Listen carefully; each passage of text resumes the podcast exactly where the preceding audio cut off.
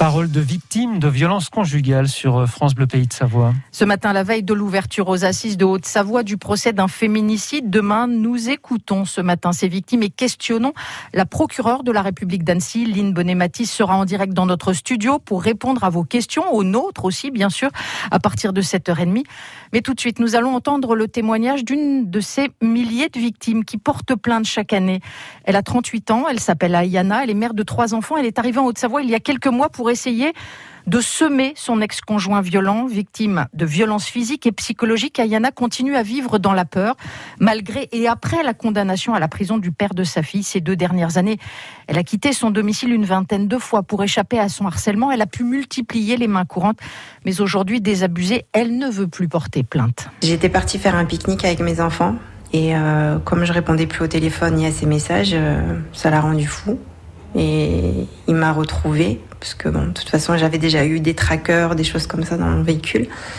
Et euh, il est venu là où je faisais le pique-nique avec mes enfants, a tenté de me renverser en voiture. Vous avez porté plainte? J'ai pas porté plainte parce que euh, j'avais déjà euh, refait des signalements, mais j'ai pas reporté plainte parce que pour moi, porter plainte signifiait empirer la situation et j'avais pas les réponses de protection qu'il fallait. Parce que vous l'aviez déjà fait, porter plainte Oui, je l'ai déjà fait. Suite à cette plainte, euh, bah, il y a eu la mesure de protection et d'éloignement. Et il a été condamné à 4 mois de prison avec sursis. Mais c'est tout. Entre 2019 et 2021, jusqu'à ce que je suis partie, j'ai calculé. Avec mon avocat, je suis partie 19 fois de mon domicile alors qu'on n'habite plus ensemble.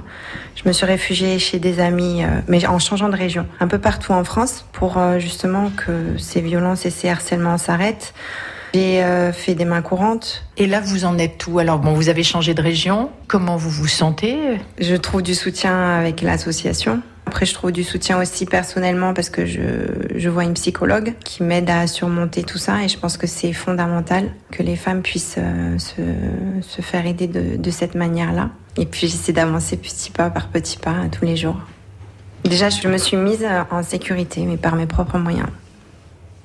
Là, vous vous sentez en sécurité Vous n'avez plus peur? Pour l'instant, non.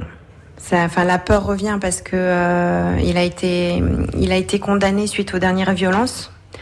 Il a été condamné à 18 mois de prison, euh, dont 6 mois de sursis, donc il avait 12 mois ferme. Et euh, au bout de 4 mois et demi, il est sorti là. Il a pu euh, obtenir un aménagement de peine. Et Ayana, que nous retrouverons euh, tout à l'heure à à 8h15 pour euh, continuer à nous expliquer quelle est sa vie aujourd'hui après avoir porté plainte, surtout quand on a des enfants. Et elle en a trois. 6h15.